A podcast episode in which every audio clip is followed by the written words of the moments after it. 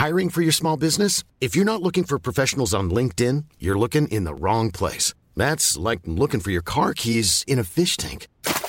LinkedIn helps you hire professionals you can't find anywhere else, even those who aren't actively searching for a new job but might be open to the perfect role. In a given month, over 70% of LinkedIn users don't even visit other leading job sites. So start looking in the right place. With LinkedIn, you can hire professionals like a professional. Post your free job on linkedin.com/people slash people today.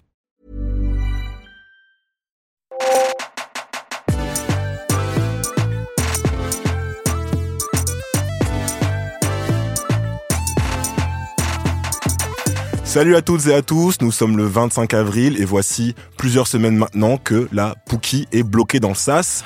Et moi je me pose des questions, je me demande est-ce que la Pookie va bien? Je me demande comment la Pookie fait-elle pour se nourrir? Est-ce qu'elle souffre de déshydratation? Est-ce qu'on peut être peut-être condamné pour séquestration ou non-assistance à personne en danger pour avoir trop longtemps, trop longtemps laissé la, la Pookie enfermée dans le sas Bref, détendez-vous, vous écoutez le chip, je m'appelle François Oulac et je suis accompagné comme toujours de Mélanie Manga, Salut. de Sarah Kwaka, journaliste, Bonjour. et de Kevin Donna. Je suis là. Ouais, alors Kevin, tu, euh, il y a une, un passage du dernier épisode de Game of Thrones qui t'a fait euh, réagir, qui t'a fait doucement il rigoler. il y a un épisode où je, je me suis un peu euh, identifié euh, à une scène, euh, la, la scène entre Miss Sunday et Grey Worm. Attends savez- déjà, est-ce que Sarah, tu es à jour sur Game of Thrones? Regardes-tu Game of Thrones? Spoiler alerte. Oui. D'accord. De toute façon, c'est pas un gros spoiler. Non, il n'y a pas de spoiler, vous inquiétez pas. Euh, non, c'est la scène entre Miss Sunday et, et Grey Worm, euh, vert gris en, en VF, euh, les deux derniers personnages noirs du show. Euh, donc l'hiver est arrivé, si vous voulez. Donc il fait froid, c'est déprimant, et il y a un, un dialogue où on aurait dit moi et ma chérie en mois d'octobre à Paris. Ça donne quand Daenerys aura repris son trône, il n'y aura pas de place pour nous ici. Quand la guerre aura pris fin, tu te vois vieillir dans cet endroit. T'as pas envie de faire autre chose, de voir autre chose? Nat, je veux revoir ces plages de sable. Alors je t'y conduirai. Voilà, voilà. On aurait dit, donc, comme je disais, deux Martiniquais euh, à Paris en octobre. Voilà, c'était le moment Black Love euh, euh, qui vous est présenté euh, par Game of Thrones. Euh, Sarah, merci beaucoup d'être avec nous. Merci pour l'invitation. C'est un plaisir. Tu es la rédactrice en chef du magazine Négus, qui est un magazine fait, on peut le dire, par des Noirs, pour des Noirs. C'est très euh, foubou, for us by us. Euh, et donc, on va parler avec toi pendant cet épisode de ce que c'est en 2019 finalement que d'être euh, à la fois d'être un magazine euh, noir, mais être- d'être aussi une, une journaliste et, Mhm. une, et une rédactrice en chef noire dans un média engagé notamment. Voilà, c'est le principe, c'est le sommaire d'émission. Mais avant ça, on va faire la distribution générale et collective de Trash Iconique. Alors moi j'ai envie de parler d'une belle histoire éducative qui va réchauffer le cœur des petits et des grands. Cette histoire c'est celle de This is la peste qui, euh, de rappeur euh, papa euh, de 41 ans, est devenu afroféministe grâce à plusieurs recadrages bien serrés sur Twitter. Donc c'est une histoire iconique. Tout commence en mars dernier quand This is fait la boîte à questions de Canal+, et insulte les femmes noires. Tu nous rapperais ton morceau préféré en utilisant le buzzer? Donc je vais faire la Marseillaise version Niafou. Allons enfants de la patrie, le jour de gloire est arrivé. Ah ouais Ouais, euh, donc malaise. hein. Le terme niafou, c'est insultant en fait, oui, parce que c'est à la fois raciste et coloriste et sexiste. Euh, ça stigmatise les femmes noires, leur physique, euh, leurs cheveux, leur façon de parler, leur style vestimentaire qui est considéré comme ghetto. Euh, donc euh, on les stéréotype comme étant vulgaires et forcément moches, car pas à la hauteur des canons de beauté diffusés par ailleurs par la société. Donc le blanc, le fait d'être clair de peau, d'avoir les cheveux lisses, etc. Donc les, niafous hein, sont accusés de vouloir ressembler à Beyoncé et à Rihanna sans y arriver, donc forcément elle mérite la moquerie. Euh, c'est l'utilisatrice de Twitter euh, Tenanessa qui a donc pris sur elle d'éduquer le rappeur hein, en expliquant pourquoi ce terme, qui plus est venant d'un homme noir qui est quand même impliqué euh, dans d'autres causes antiracistes par ailleurs, bah, cette utilisation elle est problématique, elle est craignos quoi. Et donc la réponse de DC's, je, je vous la fais pas en entier, mais en gros il a dit un truc du genre je présente mes plus sincères excuses pour l'utilisation du terme niafou, je ne savais pas que c'était stigmatisant, mais ça fera toujours moins de mal qu'un tissage blond, qu'un contouring clair ou qu'une crème éclaircissante ou qu'un défrisage. Euh, voilà. Ques- Question con, ça, ça vient de quelle langue, euh, Niafou Quelqu'un sait Aucune idée. Non. Ok, pas. Mais euh, du coup, c'est vrai que ces excuses, je mets des guillemets, ne sont pas du tout passées et elles ont surtout démontré euh, les lacunes du rappeur en matière de représentation et d'oppression auxquelles font face les femmes noires en France. Euh, et depuis cette affaire, d'ici, il avait été un peu annulé comme penseur de la condition noire euh, de chez nous. Quoi. Il y avait même certaines personnes qui avaient effacé ses chansons euh, de leur stream et puis la vie, la vie avait continué en quelque sorte. Mais soudain, euh, il y a quelques jours, comeback de l'année, DC's a reposté un communiqué qui représente pour moi peut-être l'une des plus belles et plus sincères excuses hein, qu'on ait vues euh, euh, venant d'une star, France et US confondues. Pareil, je vais pas vous la restituer en entier, mais ça commence par j'ai pris le temps, j'ai lu. Ce que je trouve magnifique. Merci à certaines femmes qui m'ont rappelé à l'ordre et qui ont écrit à ce sujet. J'ai saisi la dimension raciste et sexiste de ce terme. Implicitement, ça dit qu'il y a une seule et bonne manière d'être une femme noire et ce n'est pas ce que je pense. La manière dont elle se maquille et se coiffe les regarde.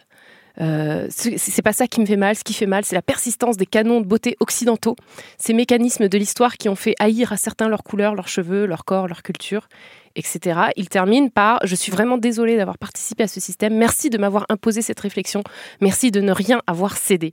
Donc, mon iconique, euh, je le décerne aux afrofemmes de Twitter qui font continuellement le taf, qui attrapent les vestes, qui éduquent les masses à coups de trade, euh, tout en subissant en plus le harcèlement à longueur de journée.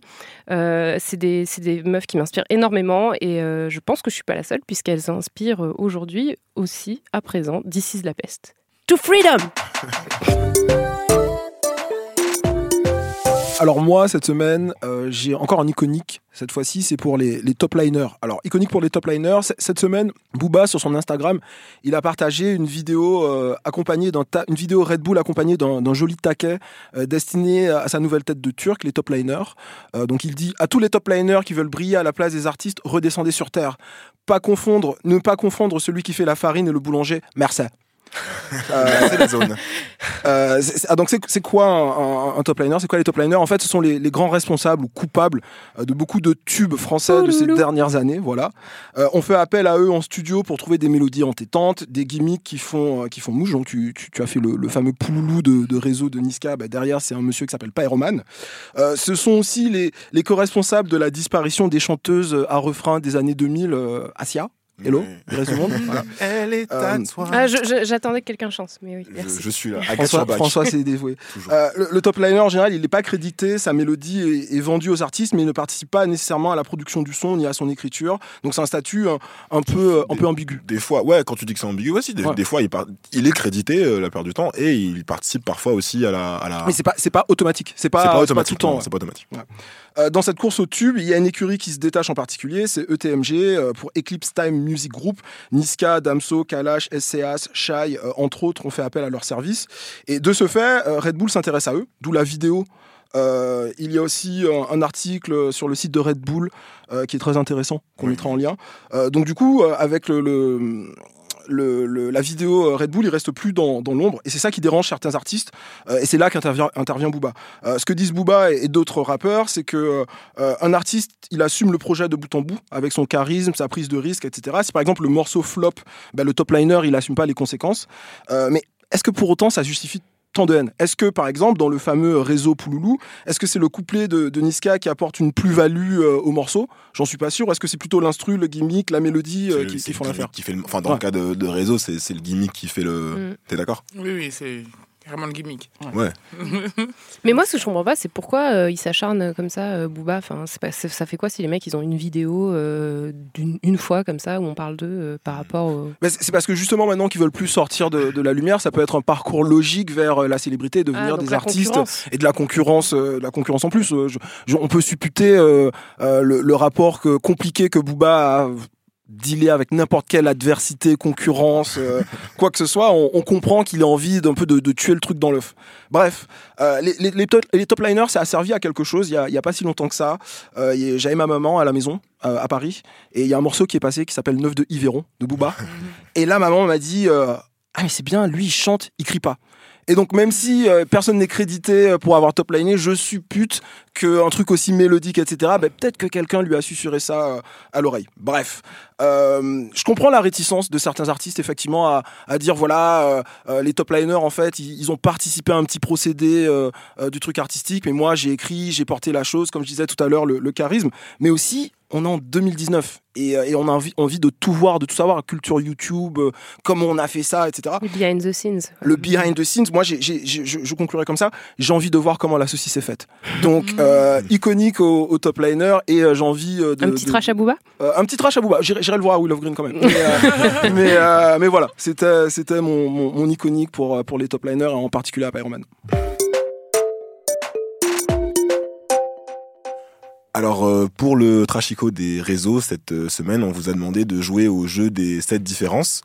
Alors l'histoire en fait, c'est qu'on a une utilisatrice d'Instagram qui s'appelle euh, Lisa May avec plusieurs A à May. Je n'ai pas compté le nombre de A, mais il y en a un certain nombre. 56. Merci Mélanie, fact-checking. Et donc elle a fait une story en fait où elle compare euh, des images du clip de Clout d'Offset et Cardi B. Do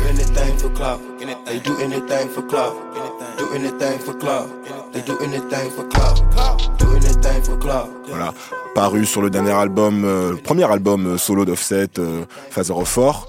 Et elle compare donc des images du clip de, de Cloud avec un morceau iconique de 1990, Maldon de Zouk Machine.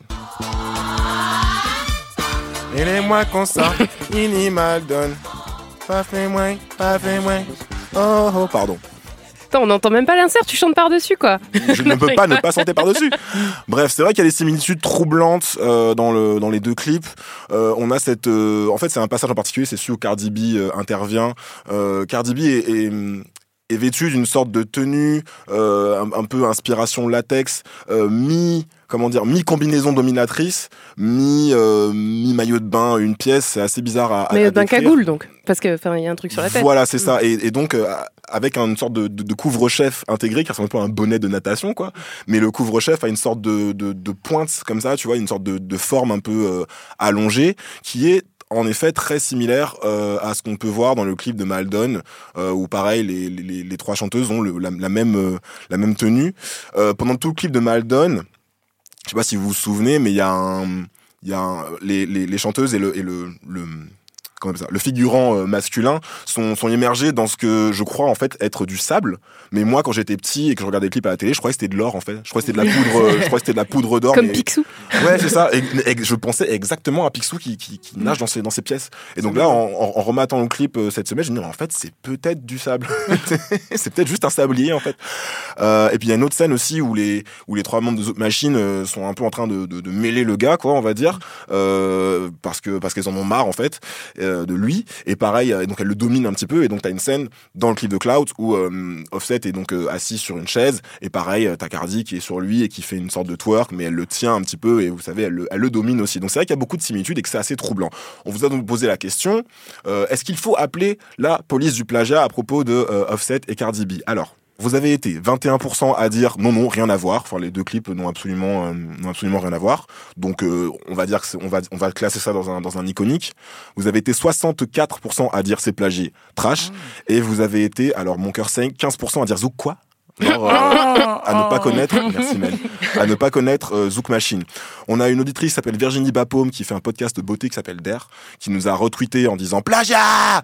Il y a également une autre euh, une autre utilisatrice de Twitter qui s'appelle Aisiana et qui a mis un très joli gif trash. Donc voilà, euh, on va dire que le trash est euh, très largement Dominant. majoritaire, dominant exactement, comme les Zouk Machines.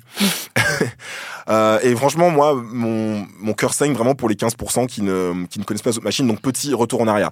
Euh, ça doit être des gens nés dans les années 2000, j'imagine. Je me sens très vieux. Zouk Machine, c'est un peu les Destiny Child de la Guadeloupe, en fait.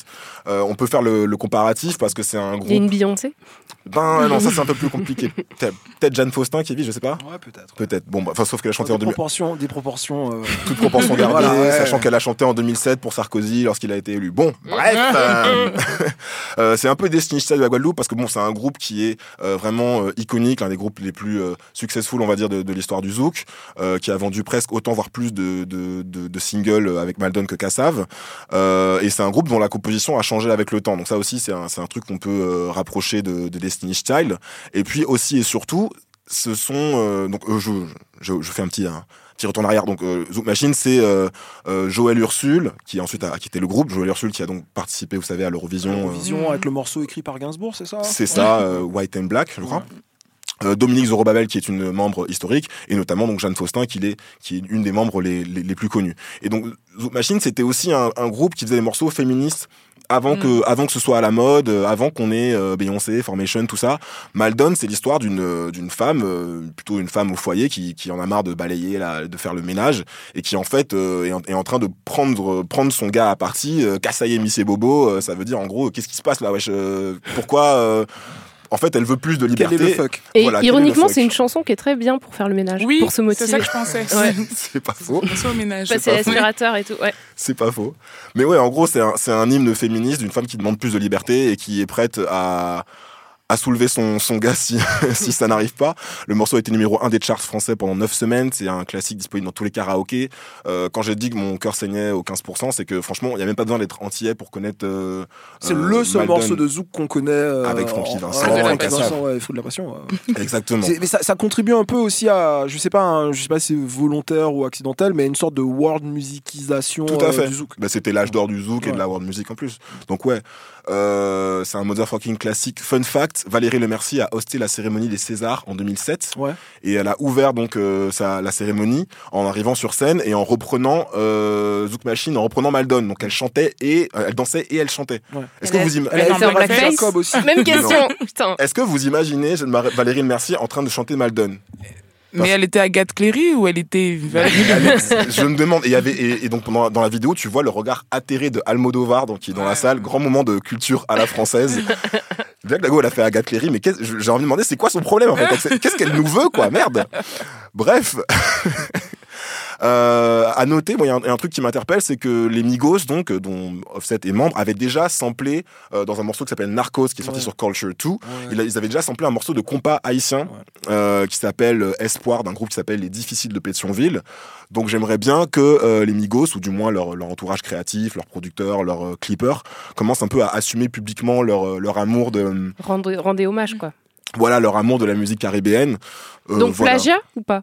Alors euh, moi je pense que c'est euh, le, le clip a été réalisé par un mec qui s'appelle Daniel Russell, un, un jeune euh, clipper qui a fait des clips pour J-Rock, euh, Gucci Mane, euh, Kelly Clarkson, un américain de, de Virginie. Il a rien à voir avec euh, il ni la génération ni de Ça n'empêche pas d'aller sur YouTube et de regarder Maldon. ce hein. que je veux dire par là, c'est que justement, a priori, c'est- il y a peu de chances que, tu vois, enfin, c'est Hmm. c'est quand même très.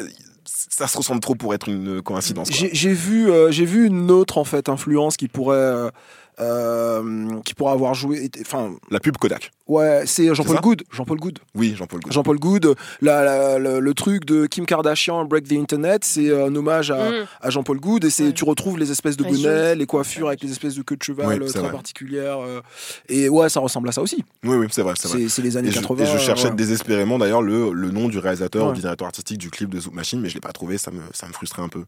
Bref, bah voilà, bah pour moi ce sera un, un trash bah, pour le plagiat qui m'a l'air assez euh, quand même euh, avéré, on va dire, et puis un iconique quand même pour l'influence, quoi, merde, faut le dire, c'est un classique.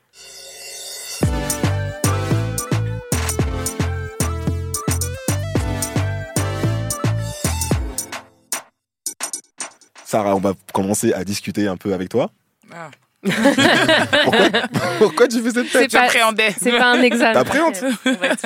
Tu veux dire que comme tu, es- tu as, tu as l'habitude de poser des questions, c'est ça Oui, c'est vrai que ça fait toujours bizarre d'être dans cette place où on me pose des questions parce que c'est plus euh, mon boulot. Oui, bien sûr. Des, euh, des formations professionnelles, on, est- on est pareil. Mais tu Euh, vas t'y faire. Mais je suis contente d'être avec vous. Oui, bon, bah, c'est- le principal. Euh, tu as 27 ans, c'est bien ça? Euh, J'aimerais bien, donc j'en ai 28, Fuck. bientôt 29.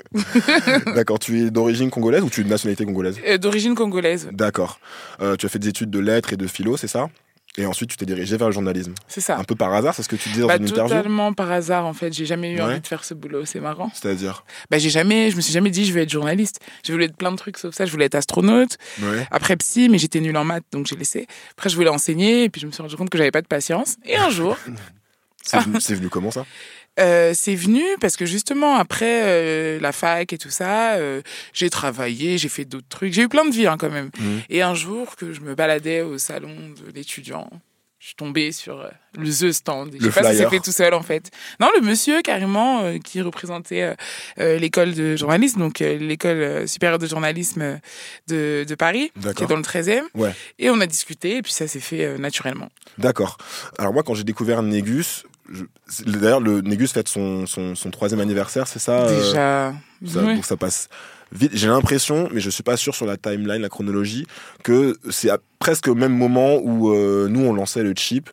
Euh, Ouais, c'est pas très loin, ouais. 2016, ouais, c'est pas loin, c'était dans je ce- me, je me souviens, euh, je, me- je me souviens, euh, donc c'était le début du chip on- quand on était encore euh, produit par AfroStream, et je me souviens avoir feuilleté le premier numéro de Mm. Négus euh, chez Kevy, puisque à l'époque on, euh, on enregistrait le chip euh, chez Kevy avec des micros et une table de mixage et euh, Et du rhum.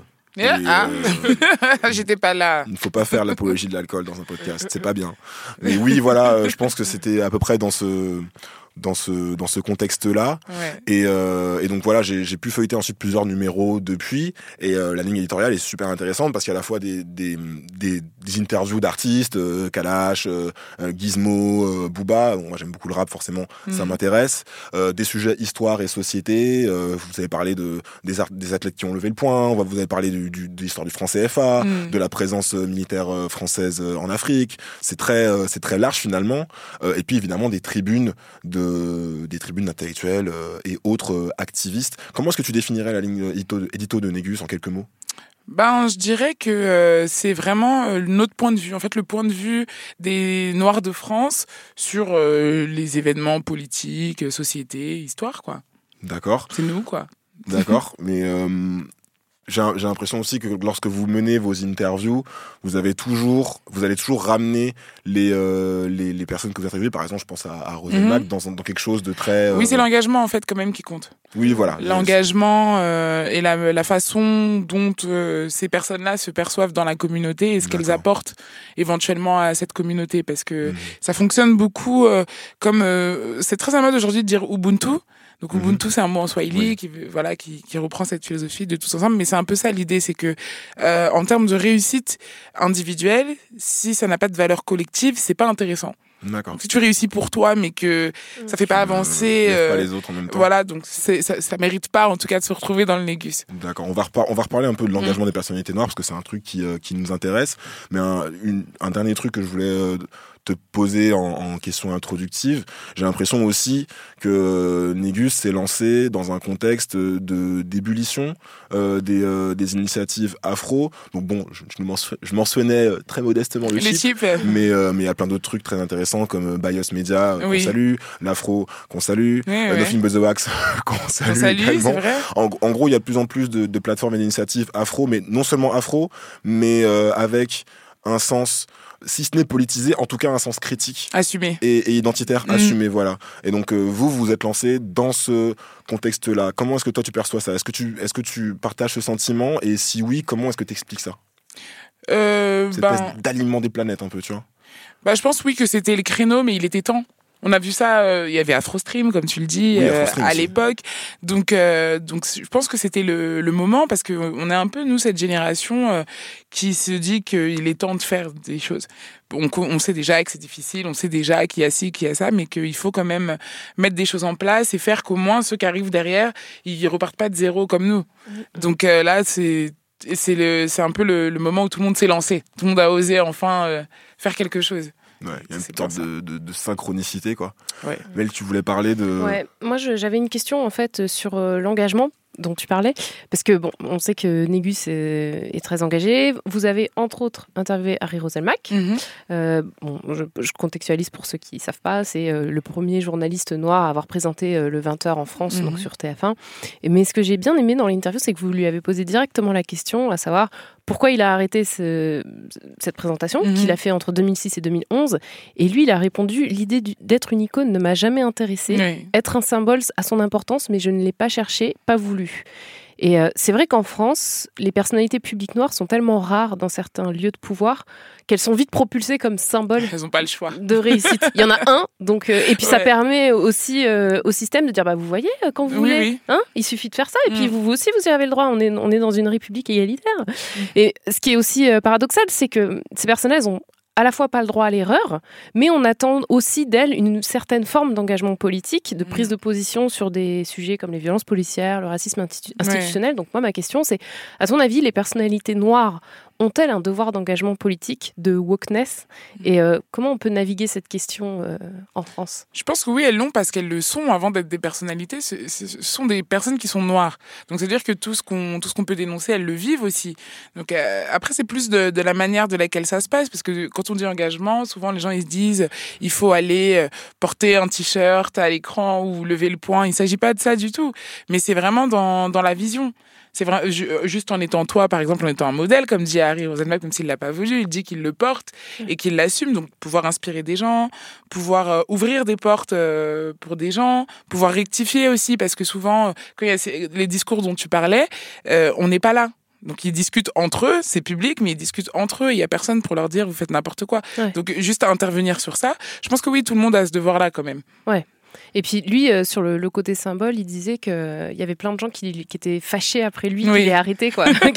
qui sont venus le voir en disant Mais Ouais, pour la communauté La rançon. euh, C'est c'est ce qui est quand même assez ouf. Mais après, lui, euh, Harry Roselmack, il est quand même, il, il- il a plusieurs, participé à plusieurs associations, notamment le Club Averroès aussi. Oui, pour, oui. euh, la représentation. C'est ça. Donc, Non, c'est oui, c'est quelqu'un de, c'est quelqu'un quand même qui est euh, qui est lisse en termes d'image. Ouais. Donc euh, qui est euh, voilà, il est, il est il est beau, il est propre sur lui, il présente bien, donc c'est quand même quelqu'un d'assez lisse. Mais euh, ce qui a fait que c'était intéressant, c'est que c'est pas quelqu'un de particulièrement complexé. C'est pas l'image qu'on a euh, d'Harry Roselmack, et finalement personne n'a rien à lui reprocher. donc c'était bien d'avoir. euh, C'est pas le nègre de maison, le gars. voilà, c'est pas le euh, nègre maison, mais c'est pas non plus euh, l'activiste. C'est pas Kémy Seba, c'est pas euh, des personnalités comme ça qu'on a pu euh, qu'on a pu avoir euh, dans le Négus. Et c'est pour montrer justement que La variété. Voilà, il y a pas un noir. Mm. Il y a plusieurs noirs et chacun officie dans son domaine, chacun vit euh, son engagement d'une certaine façon, mais ça n'empêche pas. Mm. Ceux, ceux qui sont bannis, si je puis dire, c'est ceux qui refusent vraiment euh, Ouais. cette négritude-là et puis qui sont contents d'être le noir, euh, la mascotte. Ouais. Et le, le côté euh, personnalité préférée des Français. Ouais, tu voulais dire Oui, un truc Non, non, j'a- j'a- j'a- j'arrivais sur ça. J'allais juste, je voulais juste euh, rebondir un peu sur ce début de thé là qui, qui, qui se versait. C'est, est-ce que tu penses qu'il y a hum, une particularité française de, de, de- chez, ce truc, euh, tu vois, de, de d'exemplarité, voire même de d'être docile. De... Oui, oui, oui. Et d'ailleurs, c'est c'est bien que tu poses la question, puisque, pour, co- comme tu l'as dit, c'est l'anniversaire de, des Négus. Donc, Ouais. euh, on va partir sur ça, je pense, pour le prochain numéro, mais je vous en dirai plus euh, en temps voulu.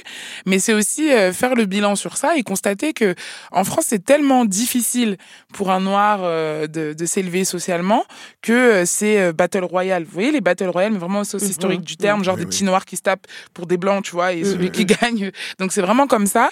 Et du coup, euh, les, on a l'impression que ces noirs-là qui se sont élevés là, peu importe comment ils ont fait, il y a quand même une grosse part de travail. Hein. Ne soyons pas mauvaise Ouais. langue. Bien Une sûr. grosse part de travail ou de Ouais. talent. De, ouais, et de ouais. talent, etc. Donc, euh, une fois qu'ils arrivent là, plutôt que d'être dans une dynamique où ils pourraient être contents de voir d'autres noirs les rejoindre, dire, ils sont les plus, portes. euh, non, je défends ma place parce que je sais qu'il y en a un, Ouais. en fait, Ouais, et que ouais. si toi tu viens, ce sera to- euh, toi ou moi, en fait. C'est marrant quand j'ai quand j'ai dit euh, quand j'ai annoncé chose. à quand j'ai annoncé à ma famille que je voulais euh, faire des études de journalisme, Mhm. Euh, ils m'ont tout de suite dit ah bah tu veux dire nouveau Harry Roselmack Ouais, bah voilà. Bah ouais et si j'avais envie d'être plus jadass ou Patrick Poivre d'Arvor alors tu Bah vois non. direct, Ouais. on pense à, direct on pense à Harry Roselmack tu vois et je trouve que c'est super révélateur de du nombre de places limitées on va Le dire Jean-Michel Apathy de la culture noire. Mais, le cabache de la culture noire mais c'est vrai ce que tu dis parce qu'aux États-Unis, on en revient toujours à ce qu'on parle aux Mm. États-Unis, mais il y a vraiment ce, ce concept de networking, de black networking. euh, tu fais, tu, tu, une fois que tu arrives dans un endroit, tu dis bah attendez, j'ai telle telle personne qui pourrait aussi. euh, C'est ça. Alors qu'en France, on n'est pas non, du tout dans en ce France, c'est pas naturel, c'est pas naturel. C'est pour ça que nous, on essaie. Et puis, il y a des initiatives depuis quelques années, quand même, qui se créent autour de ça. Le networking noir, le support black business, tout ça. Ouais. Euh, mais c'est euh, c'est encore, c'est pas. C'est en train d'émerger, Quelques quoi. Ouais. personnes, quoi. Et le reste, pour les convaincre, euh, il faut plus, je pense, être dans un truc où t'as pas le choix. Ça devient un réflexe, en fait. Parce que le dire comme ça, euh, il y a des gens à, à qui ça fait encore peur, j'ai l'impression. Alors, Négus, du coup, euh, pour resituer un peu aussi la, la, la jeunesse du, euh, du projet, donc c'est un magazine qui a été cofondé par Jonathan Zadi, c'est ça, et donc Christian Zella, Oui. qui, est, euh, qui lui-même est le, le fondateur de la marque Noir et euh, fier. de la et marque de Noir et et donc du coup Ouais. il est média de nos filles. D'ailleurs, tu as été euh, rédac chef de nos filles. En fait, site. comme je pouvais pas faire les deux. Voilà, T'as dû choisir. tu as basculé sur, euh, sur le papier. Donc ils m'ont confié euh, Oui, oui. le Négus puisqu'on relançait, parce qu'on avait suspendu la, pu- la Mhm. publication pendant Ouais, ouais. euh, une année. Mhm. On était en, en restructuration, si Ouais. je puis dire, c'était vraiment ça. Et quand on a décidé de relancer, bah, du coup, Ouais. ils m'ont confié le bébé. D'accord. Là où je veux en venir, c'est que du coup, Négus, puisque ça, ça, ça découle finalement de, de, de la marque Noir et Fier, euh, il y a tout un background derrière qui est euh, militant. Ah oui, oui, donc le positionnement, il est clair, il est assumé. C'est vraiment euh, comme pour nos filles, comme pour. Ouais, question journalistique du coup, est-ce que, est-ce que quand on est journaliste et noir, il se, on, on se doit d'être finalement euh, engagé, militant? Euh, on se doit pas nécessairement parce qu'on peut être, on peut très bien être un journaliste, euh, je sais pas moi, mode ou sport sans forcément euh, parler d'histoire noire ou parler de culture, mais mais en tout cas, euh, je, je crois que c'est intéressant de montrer comment euh, nos points de vue à nous, Mm. ils, ils peuvent être quand même différents de, de l'idée qui est véhiculée par des gens qui ne sont pas nous. D'accord.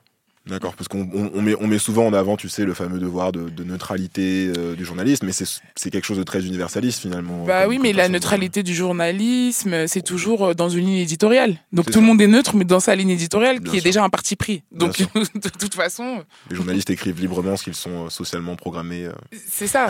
Donc Kevin, il y avait un truc qui t'avait interpellé, je crois, dans Ouais. le Négus. Moi, dans le, dans le dernier numéro, donc celui avec euh, Harry Roselmack en couverture, il y a un article au tout début qui m'a blown away, qui, qui, qui, m'a beaucoup euh, interpellé. C'est un article écrit par une journaliste qui s'appelle Anne Razati, c'est ça? Anna Razati. et, euh, et ça parle du, euh, de l'initiative Wakanda Village. Donc c'est un projet qui est porté par, euh, par une femme qui est euh, le docteur Arikana Shiombori Kwao, Mhm. qui est une américaine. euh, comment? Tu l'as dit du premier coup.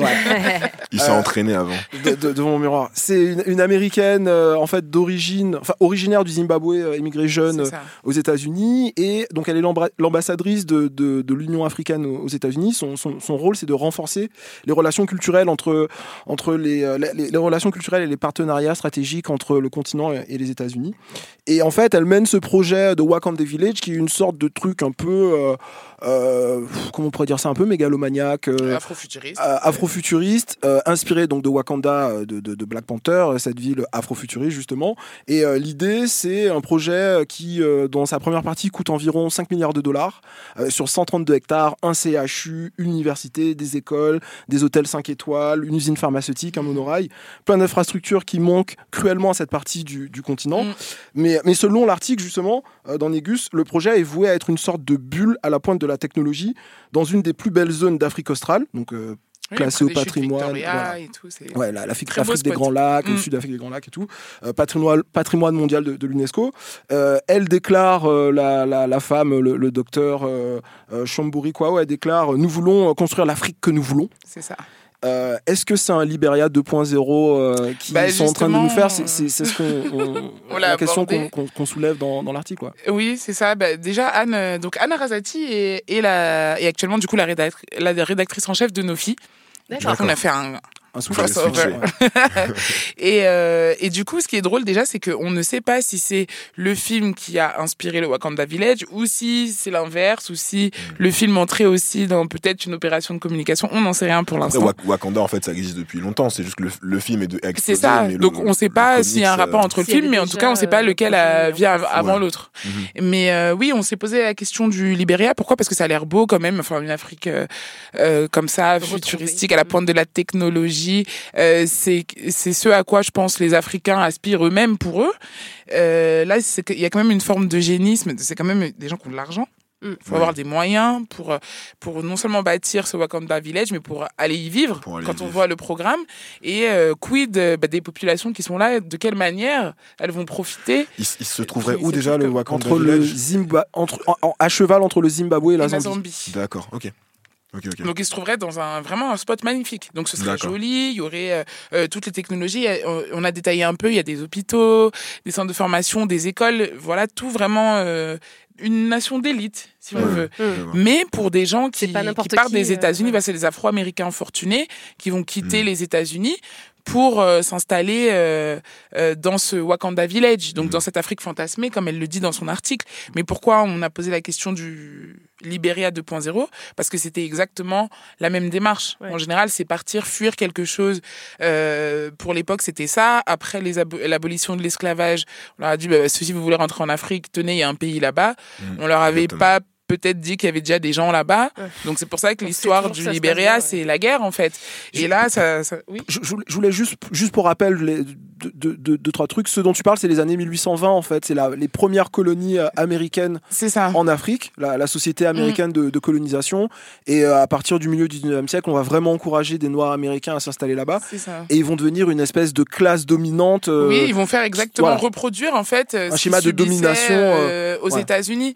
Et c'est toujours le risque euh, avec ça parce que euh, euh, quand tu veux te faire un petit trou chez des gens, c'est quand même, euh, il faut que ça profite aux gens en question, en fait. Bien sûr. Et là, on parle quand même de, de pays où tout n'est pas réglé. On Mhm. peut avoir quand même des lacunes au niveau des soins, au niveau de l'éducation, au niveau même de, de l'eau potable ou des choses comme ça. Donc, quand on en est encore là, le Wakanda Village, c'est, disons, maladroit. Ouais, Mm. bien Oui. sûr. Bien sûr. Je- je- ça, ça m'inspire quelque chose d'autre, c'est que justement, euh, il y, a- il y a un mot qu'on a déjà prononcé, c'est le mot panafricanisme. Mhm. Euh, ce projet se, re- se revendique du, du, pa- du panafricanisme. Et je pense que aujourd'hui, c'est un mot qui devient de plus en plus courant, que un peu tout le monde se, se revendique du, du panafricanisme. dont Négus, du coup, quel est votre euh, panafricanisme? Quel, quel- quel est, quel est le vôtre Du coup, euh, dé- dé- définissez, s'il vous plaît. Ben oui, c'est vrai. Et comme tu dis, comme ça se démocratise. Ouais. En général, quand ça se, démocra- euh, quand ça se démocratise, bah, ça se. Euh, Il y a une perte de sens. Oui. Quand même, ça se. Mm. C'est délesté d'une partie de son Ouais, sens. Parfois, c'est mal compris ou c'est répété. Donc, oui, panafi- panafricanisme, en tout cas dans l'idée d'avoir cette vision-là, euh, euh, de faire parce qu'on est noir, donc d'essayer de faire ensemble euh, parce qu'on est noir, où qu'on soit sur le globe, que ce soit avec le Brésil, que ce soit avec la Caraïbe, donc d'avoir ce réflexe-là en fait. Mais euh, il n'empêche que chacun vient toujours d'un endroit précis et que euh, dans cet endroit précis, chacun aussi a son parcours précis et ses urgences. Donc on reprochera pas, un, euh, je sais pas moi, un Jamaïcain de vouloir d'abord faire quelque chose pour la Jamaïque. Avant de le faire pour. avant de le faire pour le Mali ou ailleurs. S'il le fait ailleurs, c'est encore mieux, c'est encore plus beau. Mais, euh, mais on- il faut prendre en compte ces spécificités-là. Il ne faut pas que ce soit un... Moi, j'ai, remarqué, euh, enfin, de, c'est vraiment des preuves Mhm. euh, empiriques, tu vois, euh, de mon expérience personnelle, euh, notamment, euh, notamment aux Antilles. J'ai l'impression que c'est un exercice qui est euh, un exercice intellectuel, on va dire, qui est difficile encore à faire pour beaucoup de Noirs de France euh, par rapport à d'autres. francophones de manière générale. Donc même ceux ouais, qui sont francophones fran- et qui tu ne sont élargirais pas en à France. francophone, toi. Oui, C'est-à-dire qu'on on n'aime pas, on n'aime pas être renvoyé. euh, Bah, on a des séquelles encore. Je pense en que ça, c'est en fait le panafricanisme, c'est un peu comme la démocratie. Ce, ce sont des idéaux en fait, Mm. des idéaux auxquels on, on aspire. Mais il y a tout un nombre de questions à régler. Il y a un cheminement à faire avant d'y arriver. Et là où on n'est pas encore, euh, euh, comme euh, disait euh, Mélanie tout à l'heure, euh, là où c'est pas encore naturel euh, de vouloir faire une ouverture pour quelqu'un qui nous ressemble, on n'est pas encore à se partager comme ça le fait d'être noir et le fait de, enfin cette fraternité là en fait. Mm. Donc c'est normal qu'il y ait des résistances. Bien sûr. Est-ce que du coup, euh, euh, en, en parlant de, de- de ce projet de Wakanda qui pourrait en- éventuellement découler du film Black Panther, est-ce que c'est une mise à distance euh, de tout ce qui est euh, euh, pop culture, impérialisme culturel américain, ou pour résumer, euh, est-ce que Beyoncé c'est mal? Non. Je pense que justement, c'est intéressant Wakanda Village parce que euh, c'est c'est des sentiments mitigés. Donc à la fois, on a tous été impactés, euh, et ça euh, dans, le monde entier, par le film Black Panther. À la fois, c'est un projet quand même qui est super. Sur le papier, euh, euh, voilà, c'est des, même la démarche juste de vouloir aller en Afrique, c'est quelque chose de, de beau à chaque fois, mais justement de rester vigilant. Ouais. Et c'est plutôt pour ça qu'il a été rédigé dans ce sens-là. Donc c'est un beau projet, ça va se faire sur un beau spot. Euh, tant mieux pour des Américains qui peut-être ne seraient pas euh, rentrés en Afrique euh, sans, sans, sans pouvoir y trouver ces conditions-là. Mais il faut faire attention de savoir si, euh, si on va pas se comporter nous-mêmes comme des colons occidentaux. Ou au moins des gentrifieurs Il y a des. Bah, Quand tu arrives avec le pouvoir hein. monétaire, euh, économique, et que tu, tu débarques dans un pays et que, comme tu disais, tu te mets dans une classe Mais oui. euh, supérieure, forcément, il y a des ça va relents de créer des choses, bah, même sans le Wakanda, euh, si on prend aujourd'hui euh, pour l'Afrique francophone les capitales ivoiriennes Abidjan et, et Dakar par exemple au Sénégal, c'est un peu le phénomène qu'on constate. Ça veut dire qu'en général les gens qui vont rentrer ou y aller régulièrement, ils vont aller dans la ville et rester entre expatriés. Donc Mm. certes expatriés de la diaspora, mais ça, ça fait que tu pouvais, tu pourrais rester 10 ans dans ce pays sans jamais voir le pays parce que tu vas parler en français avec des gens qui ont les mêmes codes que toi qui ont mis les choses aux mêmes normes que toi, dans un. Immeuble hyper sécurisé, avec le même confort que tu aurais ici. Mmh. Donc c'est exactement le même comportement qu'on reproche euh, aux, aux Occidentaux quand ils Bien vont sûr. en Afrique et qu'ils restent entre expats. Moi, j'ai pas, j'ai pas la prétention d'avoir lu euh, tout Négus, mais euh, de ce qui, de ce qui me semble comprendre de la ligne édito, j'ai l'impression que vous cultivez une forme de, ah, ah, une forme de, peut-être une forme de méfiance par rapport à la blackness à l'américaine. C'est-à-dire que nous, par exemple, tu vois le chip, Ouais. on nous, on nous dit souvent, parfois c'est un reproche, parfois c'est juste une, Mhm. une remarque factuelle. Ouais, vous passez votre temps à faire des anglicismes, vous parlez, vous, vous prenez On tout le temps, rien. vous prenez tout le temps des références euh, américaines. Bon, disons qu'on a, euh, on- et on n'est pas les seuls, je pense, notamment sur le Black Twitter, à avoir un très fort tropisme Ouais. Américain. J'ai l'impression que. Négus, euh, vous, vous, vous êtes plutôt dans la méfiance par rapport en à tout ça. cas, à s'en sortir, en tout cas. Pas la méfiance, c'est voilà, c'est plutôt euh, essayer justement de sortir de ça parce que euh, évidemment que la plupart des modèles et, et dans le réflexe ce sera toujours afro-américain parce qu'on est en galère ici, il faut dire la vérité. On a vite fait le tour des personnes qui sont euh, à la fois inspirantes dans leur parcours euh, professionnel et qui partagent ces valeurs-là, qui sont aussi euh, en accord avec cette vision-là. Il y en a pas beaucoup ici, mais euh, on essaye quand même de, recentrer sur nous parce que euh, les, les histoires, en tout cas euh, des afro français, elles sont quand même particulières. Donc c'est cette perception-là de, des ce rapport aux institutions et tout ça, et c'est quand même un rapport bien à nous. Il y a des colonies euh, qui sont censées plus en être, mais on sait plus trop, ça en est quand même un petit peu toujours. d'entre-deux, Voilà. euh. Ouais. Donc ça, c'est quand même des histoires bien à nous. Donc on essaye de, euh, autant que faire se peut, rester quand même centré sur cette histoire-là d'abord, parce qu'on est ici. Oui, bien sûr. Bien sûr.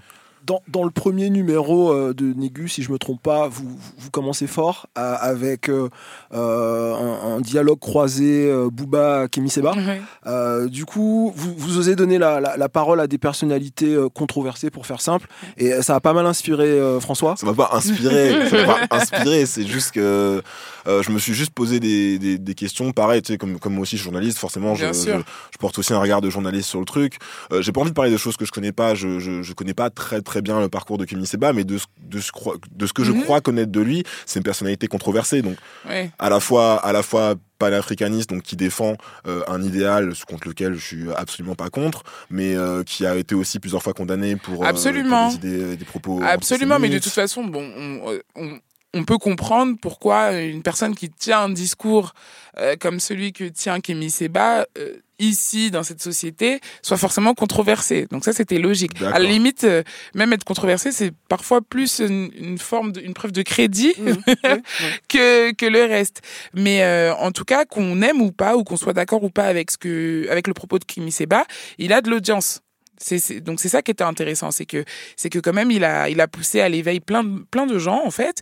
Euh, il a engendré quand même des mouvements par son par euh, pour- par son propre engagement et donc c'était intéressant de lui donner la parole. Quelqu'un qui a autant d'audience, qu'on aime ou qu'on n'aime pas, c'est intéressant de lui donner la parole Vous l'avez donné la parole dans un entretien croisé avec Booba. avec Booba, mais là c'était le Booba qui, qui s'adressait dans Négus. C'est ça qui est bien avec Négus, c'est que il faisait pas une interview euh, pour les Inrock ou je sais pas où. Ça veut dire que là il était à la maison. Oui, et puis le- la- la- Il la- était à la maison. L'angle déjà c'était l'entrepreneur. Ouais. Donc au- au-delà du fait qu'on soit fan ou pas de la musique de Booba, qu'il soit vulgaire, pas vulgaire, c'était pas ça le sujet.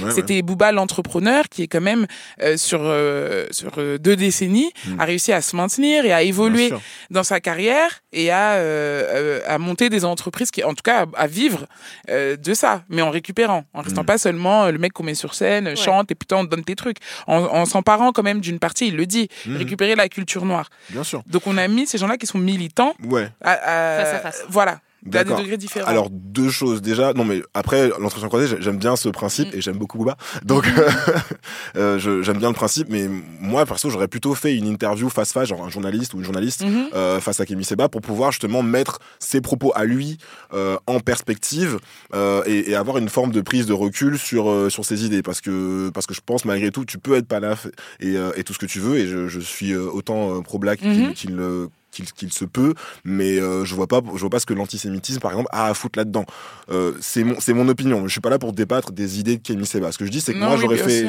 moi, moi j'aurais fait les choses différemment. Ça, c'est une première chose. La deuxième chose que je veux te demander, du coup, c'est euh, est-ce qu'il y a des gens à qui tu ne donnerais pas la parole dans Négus Du coup, c'est quoi Ah pour oui, toi les forcément. Parce que comme je le disais euh, au départ, c'est l'essence euh, de, de Négus, c'est quand même le, le militantisme. C'est un, un magazine qui est engagé. Mmh. Ouais. Et c'est du, c'est du papier, là, on n'est pas sur le web. Donc ça veut dire que on prend, on prend encore, on met encore plus de soin dans ce qu'on propose dans les numéros, dans les thématiques, dans comment on monte le numéro et qui on, et à qui on va donner la parole.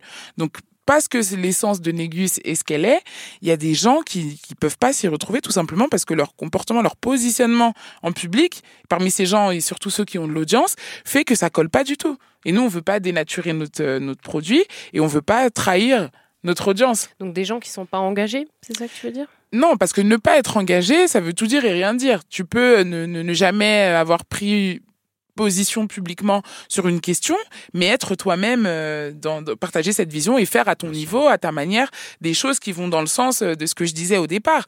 Mais non, là, on parle de gens qui, qui ont carrément renié qui, qui- qui se sont désolidarisés, qui n'ont pas voulu, euh, de peur peut-être de voir certains intérêts vaciller, si tant est qu'il y ait vraiment des intérêts, enfin des enjeux si grands que ça, qui ne, qui, qui, qui n'ont pas voulu, qui à chaque Sarah, fois qu'ils ont eu l'occasion, Ver- verse le thé, verse le thé. Donne-nous des, donne- donne- noms. Qui, par exemple, tu te verrais jamais interviewer dans Négus qui ne pourraient pas figurer dans Et les pourquoi? Gus. Alors, je- Euh, je, je t'oblige pas à le faire, hein, mais j'ai envie de savoir. Non, non, mais il y a des, euh, y a des, il y a des, il y a des gens qui pourraient pas figurer dans, dans Négus.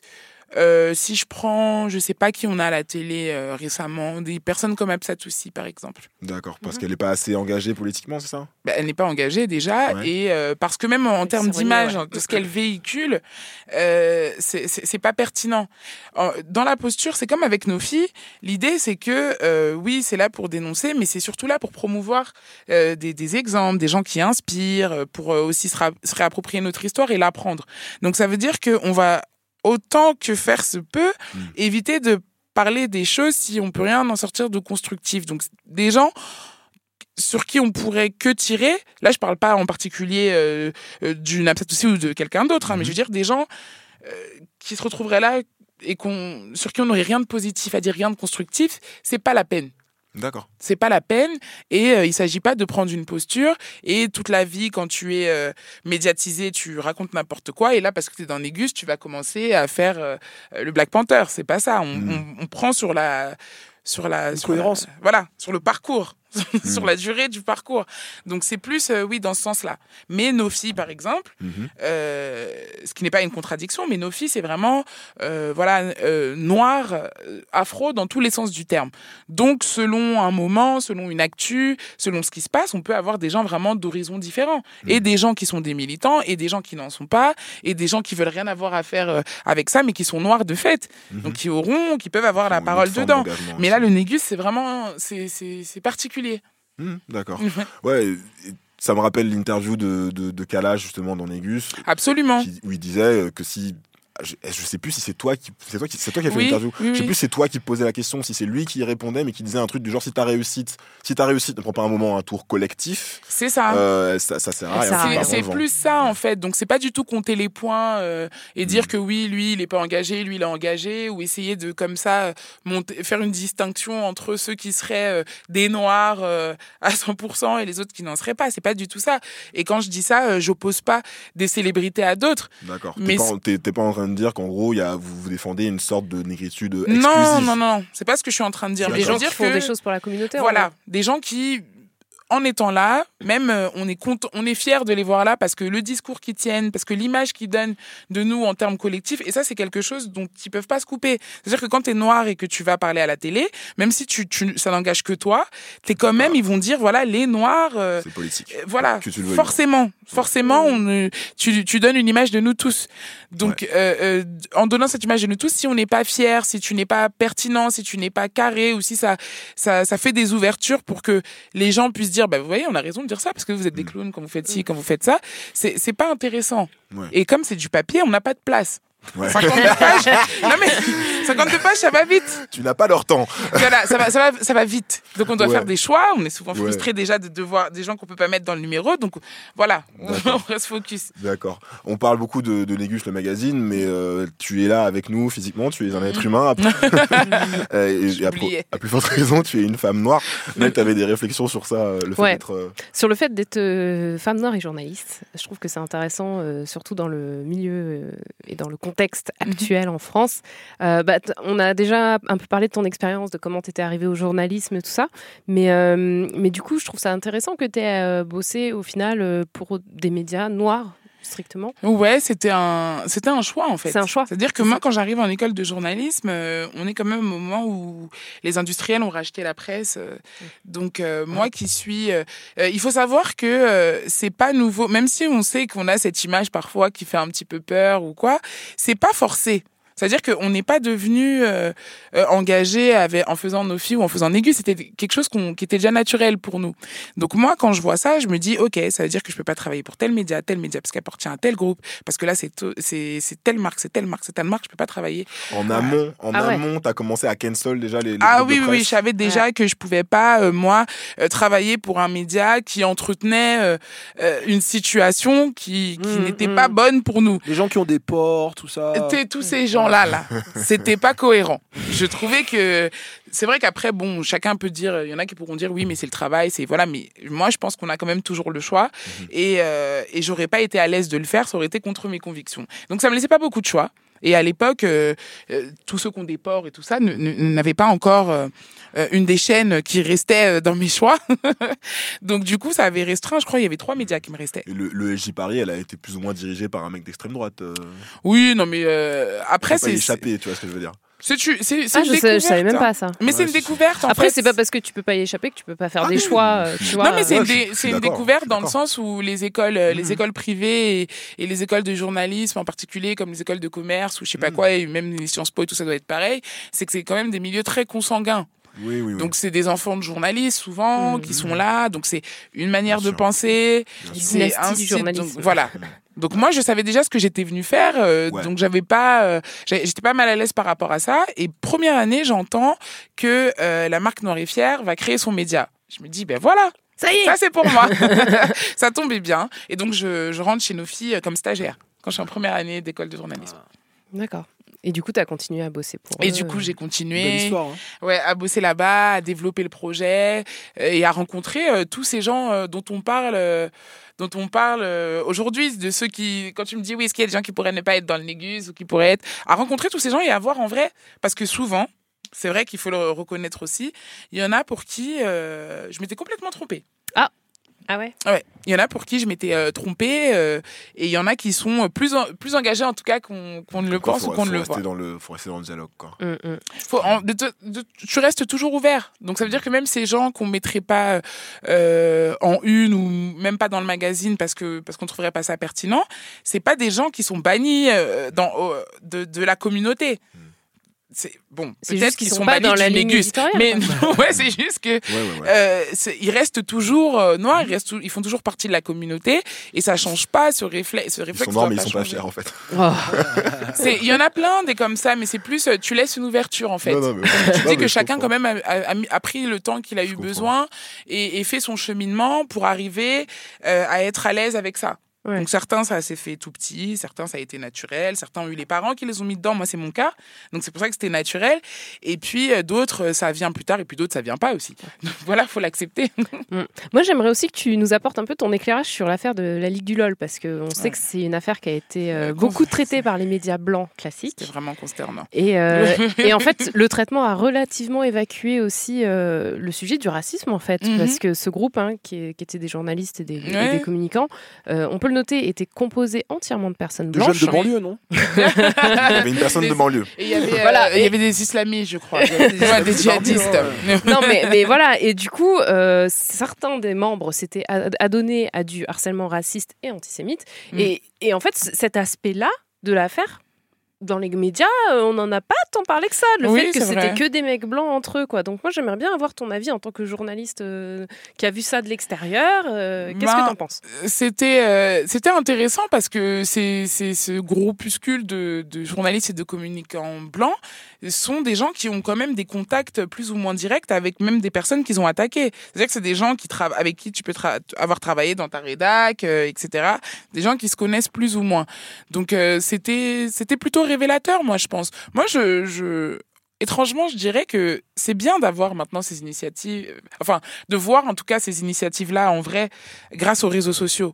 Parce que à ceux qui se diraient encore que oui, c'est quand même exagéré, euh, euh, c'est pas toujours euh, qu'une question de couleur ou la lutte elle est sociale ou je sais pas quoi d'autre encore, ils voient en fait que c'est une pensée qui est euh, qui est intrinsèque de la même manière que nous on pouvait pas sortir indemne de cette histoire, eux non plus.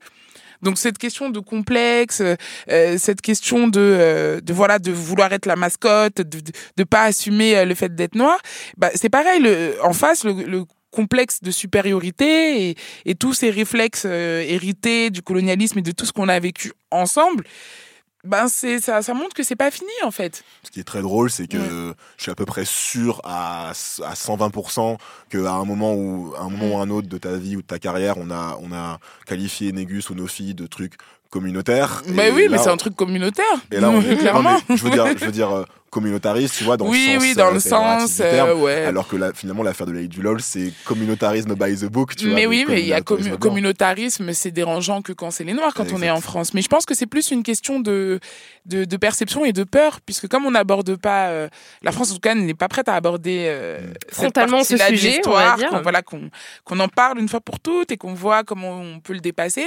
Donc je crois qu'elle a, pe- euh, euh, ils ont peur en fait, parce qu'ils se disent, euh, ils se demandent ce qu'on fout quand on est regroupé que entre nous. en Parce fait. que eux, ils font Parce de la que merde. quand ils, quand ils sont regroupés qu'entre eux, euh, en tout cas, l'histoire a montré que c'était jamais pour des bonnes raisons. On va envahir un, pays. Voilà. Alors lui, on lui coupe la tête, lui, euh, lui, on va lui mettre le- ça là, et ça va se passer comme ça. Et je pense que euh, de, de ne pas savoir, de pas avoir de contrôle là-dessus, en sachant qu'il y a- il doit y avoir peut-être un sentiment de culpabilité, ou en tout cas le, le, le- le fait que tu saches ce que tu as fait, et qui pourrait peut-être, tu- peut-être la crainte, je pense, que tu que les gens soient dans la vengeance ou, ou dans une idée alors que c'est pas du tout ça. C'est-à-dire que quand on fait tout ça, quand on fait Négus, quand on fait nos filles, ben, on pense pas à ça. On pense vraiment à nous, à comment ça peut nous aider nous. Des Mais c'est pas autres, quoi. contre. euh, Bah oui, ça nous traverse même pas l'esprit. C'est pas Mm. contre quelqu'un. non, mais c'est vraiment ça. Donc coup, euh, tu, bon. tu te sens, quand tu vois une affaire comme la du LOL, tu te sens en quelque sorte euh, Blasé. Blasé, mais j'allais dire, euh, tu te sens aussi euh, validé, rassuré dans ton choix d'avoir toi construit ta carrière journalistique entièrement en dehors. Tu Ah vois, oui, alors moi, cosme. j'y ai pas. euh, Je me suis posé la question. Parfois, euh, c'est, parfois, parfois, c'est dur aussi. Mais c'est dur, mais je me suis posé la question plusieurs fois euh, euh, de me dire oui, voilà, est-ce que mais mais c'est naturel. En Ouais, fait, ouais. c'est naturel et Enfin, non, et, non, surtout c'est mais c'est utile. Ouais, c'est Donc quand utile. vous, vous, mais- vous savez que Bah, vous disons que tu as une raison de d'être en fait. Ouais. Voilà, c'est c'est utile et tout ça, c'est que des prétextes pour, euh, pour inciter les gens. À, Mm. à faire aussi leurs Ouais. choses, etc. Et on sait que c'est bien parce que euh, je sais pas si on prend toutes les activités du groupe, il y a euh, la boutique. NF Store par exemple, Nofi Store. Ouais. Et euh, Nofi Store, ben, c'est un, un concept store. Donc Mm. il y a de tout. On met en valeur euh, bah, les, artisans, tout ça, tout ça.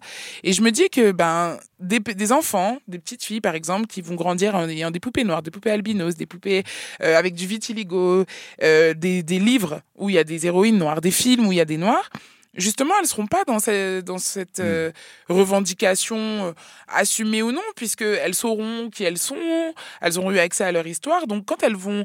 Leur, leur rapport aux autres, en fait, il sera sain. Mm.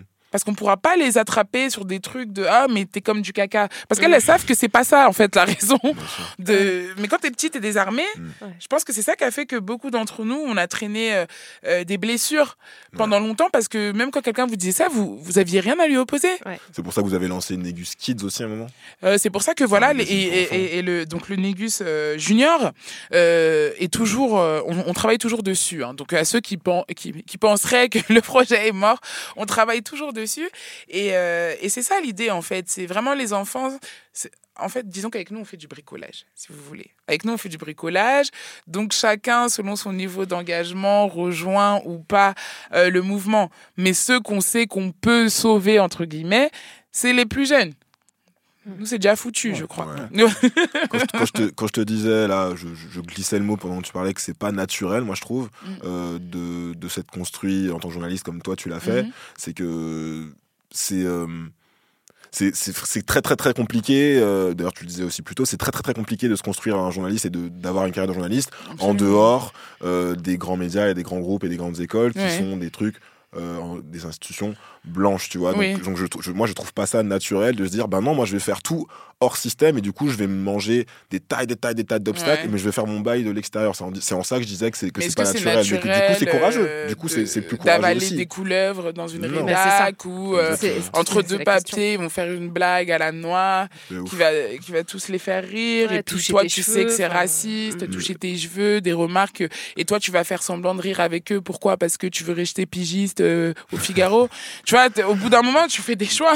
Il y a des Renois qui ont pigé au Figaro un jour? Ouais, bien sûr. Sûr. Ouais, bah, Ouais. si- S'il y a des, des noirs au Front National, tout noirs est partout. possible. hein. On est partout. On est partout. Vrai, mais euh, vrai, dans le sens vrai. où, voilà, c'est. Le fixe, c'est quand même contre-intuitif. quoi. Ouh. Ouais, mais on est dans, on est dans la vraie vie. On, fait- est dans la Les vraie vie. gens, donc ils doivent manger. T'es es journaliste, mais tu, tu rentres chez toi. Tu rentres chez toi, donc t'es une personne.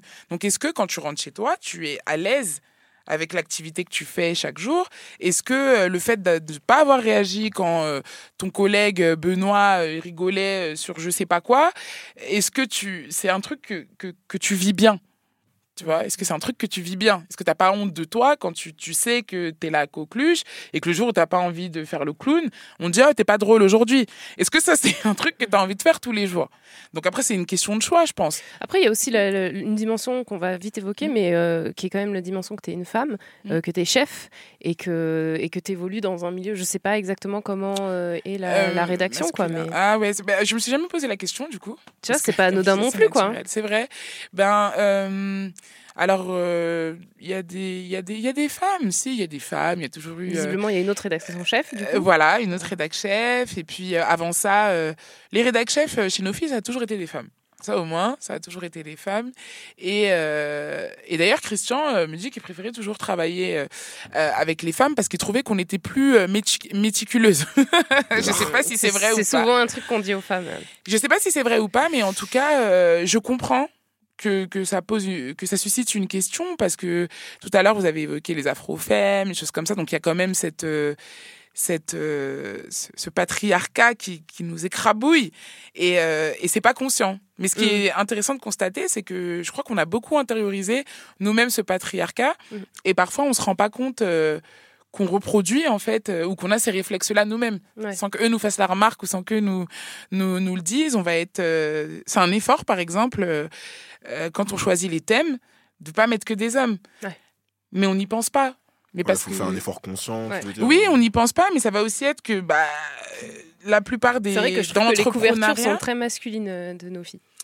Enfin, de. Et, et c'est marrant, on m'a fait la remarque, euh, on m'a fait la remarque euh, aussi une autre fois, et, et, et Rokaya Diallo aussi m'avait fait la remarque, elle m'avait, elle m'avait, elle avait trouvé, j'avais trouvé ça intéressant parce que nous on voyait pas, et euh, Tu voyais euh, d'abord des noirs, j'imagine, avant de voir des c'est ça en fait. Ouais. Donc on voyait pas, on, on réfléchissait pas en termes de parité, on euh, Mm. vraiment en termes de symboles, d'inspiration, etc.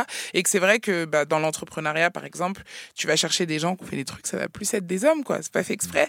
Donc, euh, mais c'est marrant de prendre ce recul et de se dire que que que ouais, il faut il faut peut-être faire attention. euh, après, je sais pas si dans notre contexte, en tant que noir, euh, la, les questions de parité ou, ou tous ces débats-là, c'est euh, c'est des choses auxquelles on, on pense naturellement. Non, je pense que de toute façon, il faut faire un effort et il faut toujours rester. Ouais, euh, je crois qu'on est plus dire, sur euh, le fait que voilà, c'est un truc noir, il faut que ce Mm. soit noir, donc du coup. Parce que c'est vrai que les femmes noires, du coup, sont doublement aussi. Et il y en a pas beaucoup. quoi, ouais. En fait, il y en a pas beaucoup. Mm. Si on prend même dans les dans les médias, euh, on va avoir des femmes dans les médias, des femmes noires dans les médias, mais on n'aura pas, par exemple, de parcours à la Oprah Winfrey.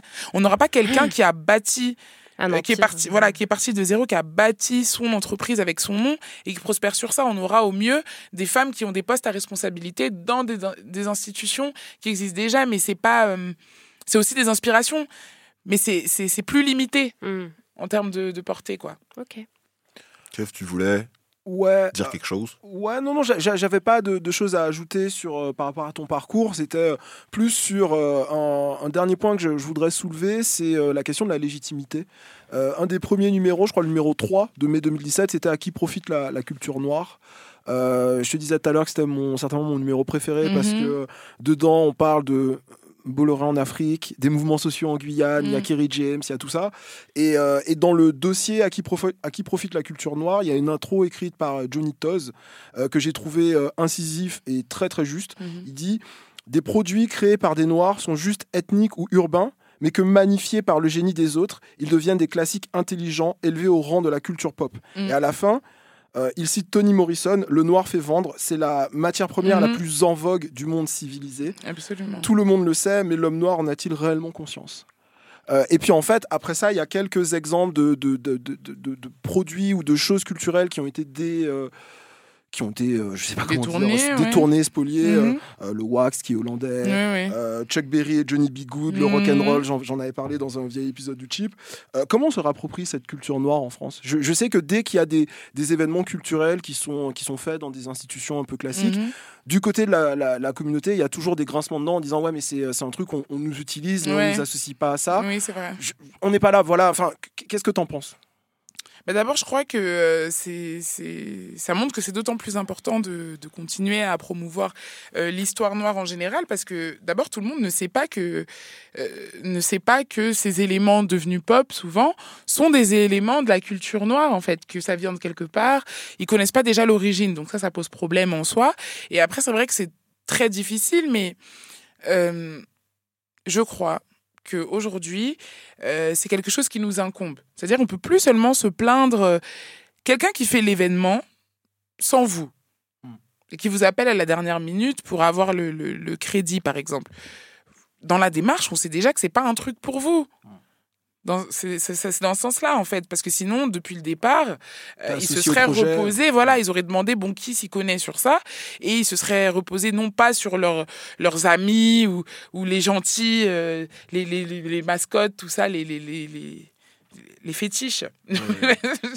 pas, pas, pas forcément sur eux, mais ils se seraient dit, voilà, on va chercher des gens qui ont une expertise sur ça et qui peuvent nous dire comment le faire. À partir du moment où ils l'ont pas fait, et ils le savent, ils savent très bien pourquoi ils l'ont pas fait, je pense que ça ça s'adresse pas à nous. Et nous, on devrait nous-mêmes, en fait, s'occuper de monter des événements. On sait que c'est plus dur, mais c'est pas, c'est plus un propos ça. On sait que c'est plus dur, on sait que, on sait, on sait tout ça. Mais aujourd'hui qu'on a des formations égales, aujourd'hui qu'on a euh, des personnalités aussi privées euh, euh, dans la dans la communauté qui qui c'est faux déjà de dire que les gens ne se soutiennent pas. hein. Ça dépend du projet en fait, mais dans les projets sérieux, nous je sais que on a Jacques Fati par exemple, le footballeur Jacques Fati qui nous accompagne depuis le début, depuis nos filles. Donc quand le projet Jacques Fati. Oui. Je- je- Excuse-moi, rien à voir. euh, élément de ma bio personnelle. Euh, J'ai vécu pendant des années à Rennes. Ouais. Euh, il vivait aussi. Je suis le sosie officiel de Jacques. Ah Tous les blancs de Rennes dans le bus. Bah. Excusez-moi, non, je ne suis pas Jacques et en fait, un jour, j'ai- j'ai- j'ai- je je cherchais plein de photos de lui et sur un, un angle, il y a une photo euh, sur Ouais. Google Images où c'est moi en fait. Ah bah voilà. C'est vraiment moi. C'est je trop bien. Merde. Mais bon, bref, excuse-moi. Donc Jacques non, Fati, ce que, ce que je veux dire, c'est que on peut s'organiser. On peut s'organiser et justement faire mentir à chaque fois cette idée qui, qui veut qu'on ne soit pas solidaire parce qu'il y a maintenant euh, de plus en plus euh, de, de personnes noires en France qui, qui réussissent à prospérer, qui montent des initiatives qui vont loin et qui rapportent de l'argent. Je pense au Quai 54 par exemple avec Bien. Amadou Sidibé. On a de plus en plus de parcours comme ça et euh, ces gens-là aussi sont, sont demandeurs de, de ce networking euh, euh, euh, communautaire. euh, euh, voilà, de, de se rencontrer, d'échanger, de pouvoir même, pourquoi pas, porter des projets ou, ou en financer, en soutenir en tout cas. Mais euh, ça dépend de comment le projet est présenté. Mais tout ça pris en compte, je crois qu'aujourd'hui, c'est à nous justement de rétablir ça en organisant aussi nos événements, euh, en, en nous-mêmes expliquant pourquoi c'est de la culture noire, qu'est-ce que c'est la ré- réappropriation culturelle, euh, pourquoi c'est important de donner euh, le tribute to, de Mm. dire que voilà, voilà, Mm, de mm, dire mm. euh, oui, aujourd'hui on fait telle musique, mais ça vient de ça et ça a commencé là-bas. C'est important de le faire. Et, et je crois que c'est à nous de nous emparer de, de cette question. Ok. Euh, des cho- quelque chose à ajouter Non, non. Non. On va pouvoir enchaîner, je pense. On est à combien Tu voulais pas. tu- Euh, Non, non, mais j'ai- fini. J'avais pas vraiment de. 1h10 Ouais. Ah, Euh, D'accord. Ouais. Ok, euh, d'accord. J'ai pas vraiment de, de, de conclusion euh, sur. Ok, euh, d'accord, non, mais je- tu m'as je- tu m'as Sinon, fait une une sorte d'appel de phare. J'ai l'impression que tu voulais Non, non, dire non, un rien truc. de, rien de. Ben écoute, merci en tout cas d'avoir été là pour répondre à nos questions, Sarah. Mm. Est-ce que tu peux rappeler à nos auditeurs du coup la fréquence de parution de Négus et puis le prix en, en kiosque oui, quoi? alors ça tombe bien qu'on parle de ça. Donc du coup, on a relancé Négus dans cette nouvelle version de 52 pages en décembre 2018. Ouais. Donc euh, on a on le, est papier, resté le, sur- le papier est bien. Le papier hein, a papier est cool. Voilà, on est resté sur quelque chose de mensuel euh, jusqu'en jusque jusqu'à ce numéro-ci, le numéro Mhm. du mois d'avril avec Harry Roselmack. Et donc à partir de là, comme on l'avait annoncé et comme on le redira, Négus est un bimensuel, devient bimensuel. Donc prochaine sortie au mois de juin. Sinon le Négus avec Harry euh, Roselmack est en ce moment dans les kiosques et au Nofi Store. Donc, Et, euh, et sur le site de et sur le site, donc abonnez-vous parce que c'est plus pratique, vous le recevez chez vous. Et il y, a- il y a plein de gens qui parfois nous disent qu'ils trouvent pas dans tel ou tel kiosque. Donc nous, c'est dans tous les relais, ça c'est sûr. D'accord. Dans certains autres kiosques, on essaye de mettre à jour la liste. Mais pour, ne vous cassez pas la tête. Au Nofi Store, il y a les Négus. Allez, Voilà. allez chez votre. Alors le Négus, c'est à 4,90€. Go get it.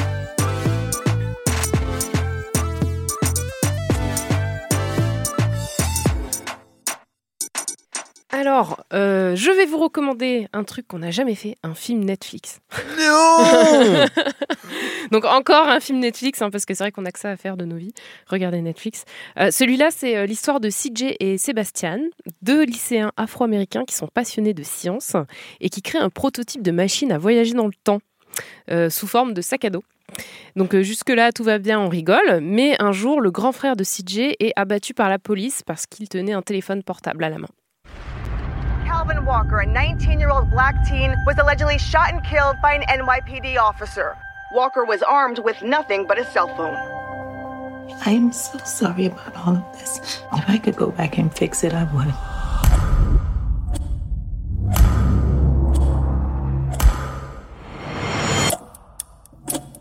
If we just go back, get them out of there, then he's saved. We only have so many times to get this right. Everything's gonna need to be perfect. June 28th. Donc euh, le trailer euh, annonce un peu la couleur. Effectivement, ils arrivent euh, à remonter dans le temps. Moi, j'ai vu ce trailer, je me suis dit mais enfin on voit. Bon, effectivement, il y a le côté euh, un ado qui meurt encore euh, par la police, mais on voit deux jeunes ados qui font de la science, qui partent euh, un peu à l'aventure, qui essayent de résoudre une situation un peu science-fiction quoi. Et, d'avoir deux personnages noirs comme ça, dont une fille qui, qui sont dans ce genre d'aventure, je trouve ça vraiment cool et qui sont actifs et qui se battent face à l'adversité. Donc voilà, c'est encore une critique de bande-annonce. Peut-être que ça va être nul, mais je pense que ça va être Ah, c'est bien. pas sorti encore. Ça sort le 7 mai sur Netflix. D'accord. Donc voilà, à vos agendas. Et euh, ma deuxième euh, recommandation, je vais, je vais être assez rapide, c'est une émission de 30 minutes euh, sur les cheveux. Ça s'appelle On Hair, c'est un podcast. Donc c'est un entretien entre la créatrice du podcast qui s'appelle Linda Shibani et son invité. Mais attention, c'est pas un podcast spécifiquement afro. Cependant, il y a deux épisodes avec euh, des femmes noires. L'épisode 2 qui donne la parole à Cynthia qui parle notamment de son arrêt du défrisage. Je trouve que c'est assez intéressant.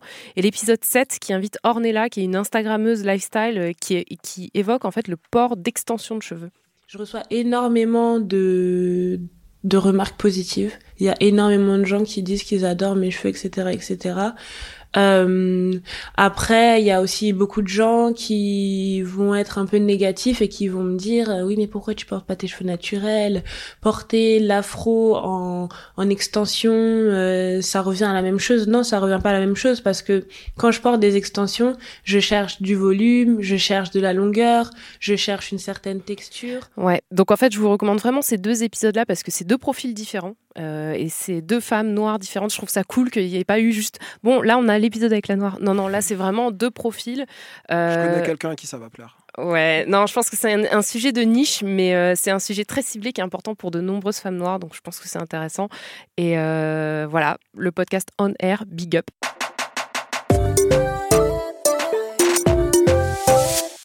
Alors moi, au début, je voulais vous recommander un film que j'ai vu sur Ah, Netflix qui s'appelle The Trap avec euh, T.I. et Mike Epps. Et puis euh, où en fait euh, T.I. et Mike Epps incarnent euh, des euh, deux frères à Atlanta qui en fait reprennent le restaurant de, de wings familial, sauf qu'en fait ils mettent de la weed dans, dans les wings et, et en gros ça part en, en steak parce qu'en fait T.I. sort avec une policière et puis en fait il y a un baron, il y a un baron de la drogue qui leur qui leur fournit la weed qui comprend l'embrouille et puis ça part en ça part vraiment en steak sauf que en fait C'est un remake de Cat Size en fait. c'est c'est une daube c'est Oui, tout c'est- c'est- il est très nul ce film. Ouais, il était très nul. Je, voulais vraiment, je voulais vraiment. en Merci faire- la reco quoi. Bah, je voulais en faire ma reco, mais du coup, je vais pas vous le recommander, même si le petit passage avec avec 21 Savage qui qui passe à la caisse qui C'est fait. marrant. I like film est- 21 wings. 21, 21. non, mais c'est vrai que c'est de la merde. Du coup, c'est de la merde. Donc, du coup, je vais vous recommander un album de rap qui s'appelle Psychodrama par un rappeur de Streatham, le, le quartier de South London, si je dis pas de bêtises, euh, qui s'appelle Dave. Euh, il ne s'agit pas du chanteur euh, néerlandais Dave, il s'agit d'un rappeur euh, londonien euh, d'origine nigériane, si je dis pas de bêtises, extrêmement talentueux, qui a été repéré, je crois, au- autour alentours de 2017 avec, Avec le Drake. avec Ouais. Drake, le tube Wanna Know de ou qui a été donc remixé par ce, ce cher Drake qui n'est jamais à court de vagues sur lesquelles surfer, n'est-ce pas? Et, euh, et donc voilà, il sort son, premier album officiel solo qui s'appelle donc euh, Psychodrama. Et donc euh, c'est un album extrêmement extrêmement dense et extrêmement riche en thèmes différents. Que dire d'autre? Il a un sens du storytelling qui est qui est très très très très pointu. Il y a un morceau de 11 minutes qui s'appelle Leslie qui parle d'une sorte de triangle amoureux avec une grossesse non voulue à travers les euh, euh, les points de vue des différents personnages euh, qui est euh, qui est extrêmement bien écrit. Ça ressemble vraiment enfin au niveau du storytelling on, on est sur du André 3000 ou sur du Kendrick Lamar. J'ai trouvé ça excellent. Euh, il y a un morceau justement sur l'expérience noire qui s'appelle Black, tout simplement euh, où en fait chaque chaque rime commence commence par black is nanana, black is black euh, le fait d'être noir par exemple c'est euh, devoir reconquérir ton histoire. Le fait d'être noir c'est ben qu'on aime ta culture mais qu'on ne t'aime pas toi etc etc et bref euh, il y a à la fois un, donc un, un sens du storytelling et une manière de brasser euh, des thèmes euh, sociétaux, politiques, euh, humains, mais en même temps en restant très accessible, qui est vraiment inné chez lui. Et donc c'est euh, un excellent album. Les, productions sont, sont excellentes. Les, Londoniens continuent de, de, foutre des claques avec les Young Bane, euh, les les Kojo Funds, etc. Ils sont ils sont vraiment bons. Il y a un morceau avec mon gars sur Burna Boy pour être dans un, truc un peu plus dansant et léger. C'est euh, c'est vraiment un album de, très haute volée. Et, euh, franchement, on sur Spotify ou n'importe quelle euh, plateforme de streaming et écoutez-le. Voilà, Psychodrama de Dave. Moi, ma recommandation, c'est un nouveau podcast produit par l'équipe, ça s'appelle Une Deux. C'est présenté par un certain euh, Mehdi Maizi, accompagné de membres de l'équipe de No Fun. C'est une chose qui, c'est une émission qui mélange, selon moi, les deux seules choses qui marchent bien en France, le foot et le rap. En termes de blackness, oui. tout, non, de tout. Et, euh, et en fait, le, le- le truc, ça part du constat qu'entre 1998, euh, première Coupe du Monde, et 2018, euh, deuxième Coupe du Monde, il y a une évolution dans ce qu'écoutent les joueurs de foot. C'est-à-dire que dans Les Yeux dans les Bleus en 98, en gros, ils écoutent Les Enfoirés, du Paul Naref, des trucs comme ça. Et en 2018, ils écoutent Aya Nakamura, Booba, VG Dream, NASA. Donc euh, dans le premier euh, épisode, ils reçoivent euh, Mamadou Sakho, donc euh, ancien joueur euh, du PSG, de Liverpool, qui est aujourd'hui à Christo- euh, Crystal Palace, et, euh, et ils reçoivent Youssoufa, le, le lyriciste bantou. Euh, et donc ils, euh, voilà, c'est pas. En fait, ce qui, ce qui est bien, c'est qu'ils viennent pas en promo d'un album, ils viennent pas vendre des, des maillots, ils parlent de leur parcours. C'est c'est fascinant parce que euh, les rappeurs se rêvent souvent en footballeurs et, et inversement. Euh, il y a quelques épisodes, François et moi, euh, on parlait de l'épisode sur High Flying Bird, on parlait de la fascination entre NBA et hip-hop. Ouais, c'est la même Euh, chose chez de, nous, de ce côté euh, de l'Atlantique, chez nous, c'est euh, euh, au, au niveau français, c'est plutôt euh, bah, hip-hop, rap et, euh, et- et- et football. Vous l'avez eu dans les Gus, Youssoufa? On l'a pas eu dans l'église, mais on l'a eu dans Nofi. D'accord, Plusieurs ok. fois. Ouais, ouais, parce que lui aussi, il est- c'est quelqu'un qui, qui, Ah oui, qui- là, qui pour est le coup, pour le coup euh, engagé auprès d'une communauté. Pour moi, euh, Négus, c'est Youssoufa, mais sous forme de Ah, magazine. ah. Youssoufa, quoi. C'est Ouais, ça. Négus, c'est Youssoufa. C'est ça, et Youssoufa, c'est Négus. Et c'est ça. Euh, c'est- c'est c'est un fan de, de hardcore de, de Liverpool et de Steven, euh, Steven Gerrard. Euh, ils reviennent notamment sur des anecdotes euh, marquantes. Donc pour les fans de, de foot, il y a, y a cette euh, fameuse glissade de 2014 où en fait Steven Gerrard à l'époque c'est le capitaine emblématique de Liverpool qui n'a pas gagné euh, de titre depuis euh, 1990.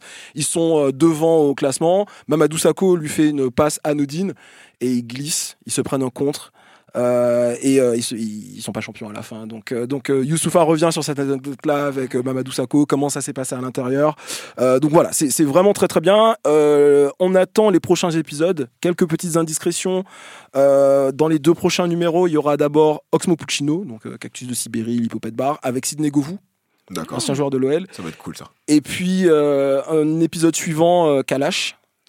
Yao Yao Yao Avec avec, euh, Wendy Renard, footballeuse martiniquaise de, de- Ça de va l'OL. être tellement Ça va être chaud. putain. Donc, euh, donc j'attends ça. Euh, c'est ça bien, fait plaisir. C'est euh, c'est c'est l'équipe. C'est une deux. Je sais pas euh, la, la fréquence. Je crois que c'est toutes les deux semaines. Mais en tout cas, euh, abonnez-vous et, et ça vaut vraiment vraiment vraiment la peine.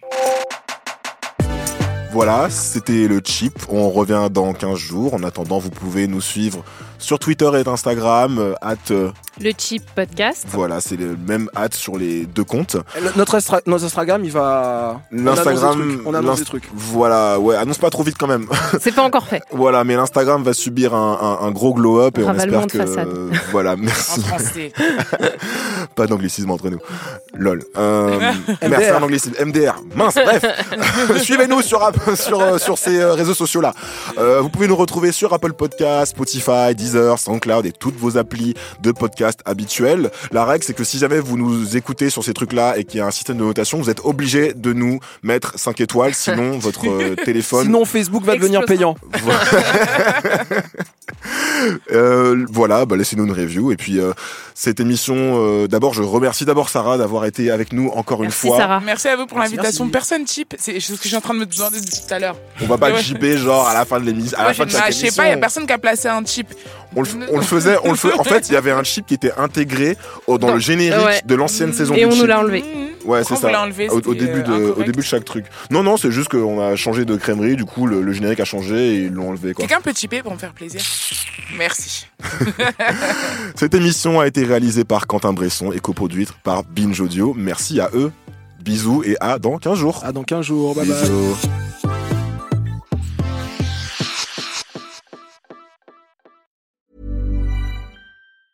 Hi, I'm Daniel, founder of Pretty Litter. Did you know cats tend to hide symptoms of sickness and pain? I learned this the hard way after losing my cat, Gingy. So I created Pretty Litter, a health monitoring litter that helps detect early signs of illness by changing colors, saving you money and potentially your cat's life. Pretty Litter is veterinarian developed, and it's the easiest way to keep tabs on your fur baby's health right at home. Go to prettylitter.com and use code ACAST for 20% off your first order and a free cat toy. Terms and conditions apply. See site for details.